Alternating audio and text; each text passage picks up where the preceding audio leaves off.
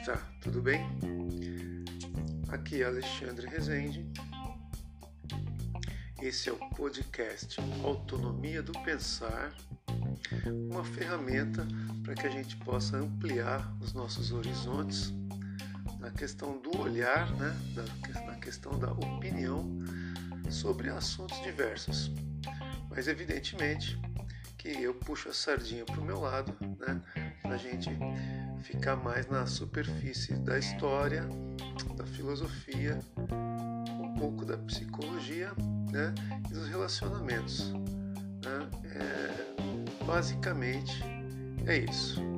E a gente dá início com o resgate de uma postagem do meu blog do ano de 2014 onde é, eu fiz uma reflexão sobre o aniversário dos 50 anos do golpe de 64. Então, é, esse podcast tem o intuito de trazer para discussão os problemas contemporâneos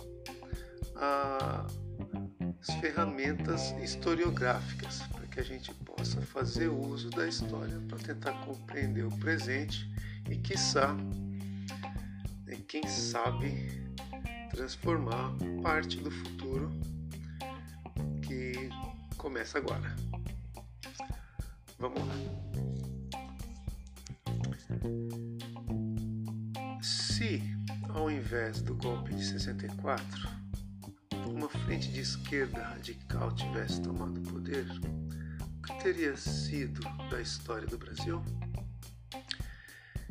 Imaginemos uma reforma agrária parcial que começaria forte, depois iria sucumbindo à fragilidade ideológica dos quadros governistas. Um rigor maior na formação escolar, formação ideológica, pouco melhor do que esta piada que se tornou nossa educação nas últimas quatro décadas.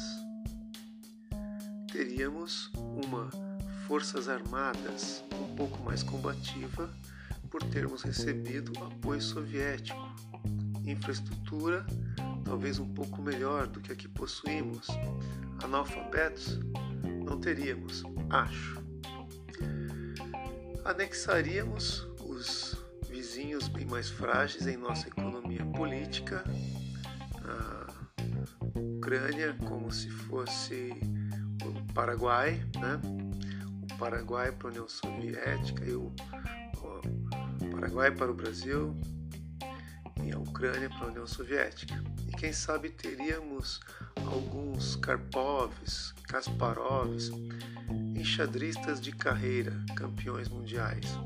Ah, já ia me esquecendo, teríamos duas igrejas menores e mais comprometidas com suas missões históricas, tanto a católica quanto a protestante, sabendo que as aberrações neopentecostais e a pedofilia tolerada pela Sé são lixos repugnantes exclusivamente frutos da liberdade Yankee.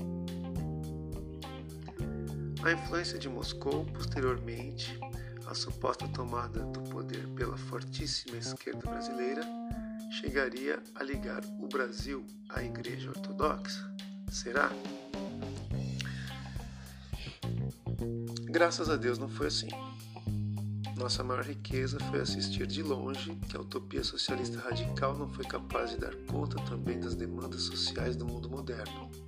Agora, contudo, nesta era planetária, pós-moderna, observamos que alguns brasileiros anônimos quando submetidos a mestrados em administração e negócios, os conhecidos e famosos MBAs da década de 80, modelos esquemáticos da visão global a partir do norte para o resto do mundo, assemelham-se a Olga Benaio e Luiz Carlos Prestes, um montão menos alienados, sendo doutrinados em Moscou para a implantação mundial da Revolução Socialista Global.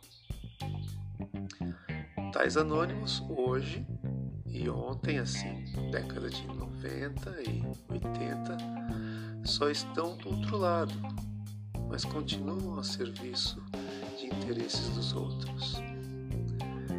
Nossa situação é privilegiada. Ainda somos um tipo de colônia e a grande maioria não escolheu aos interesses de quem servimos hoje. Escolha esta feita pelos ricos desertores do nosso país desde sempre.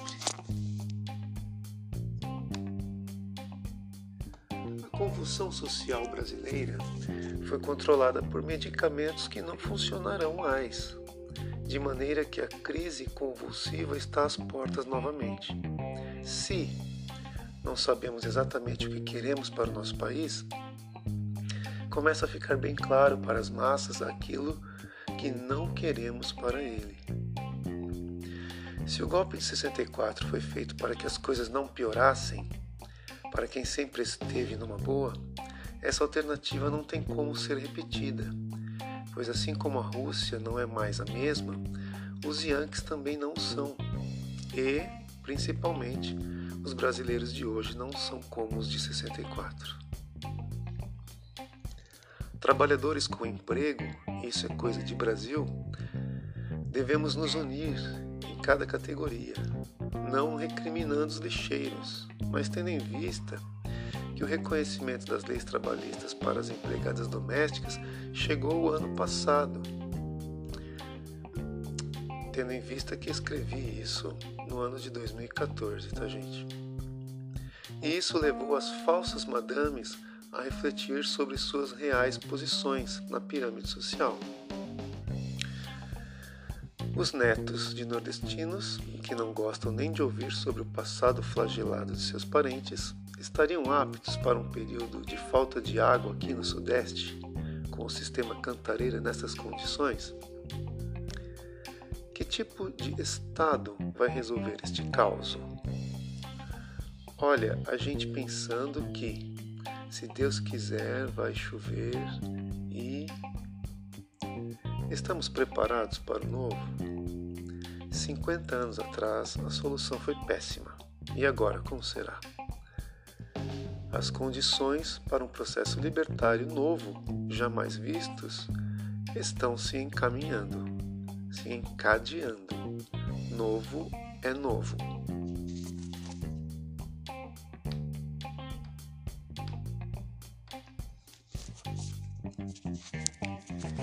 É isso, galera.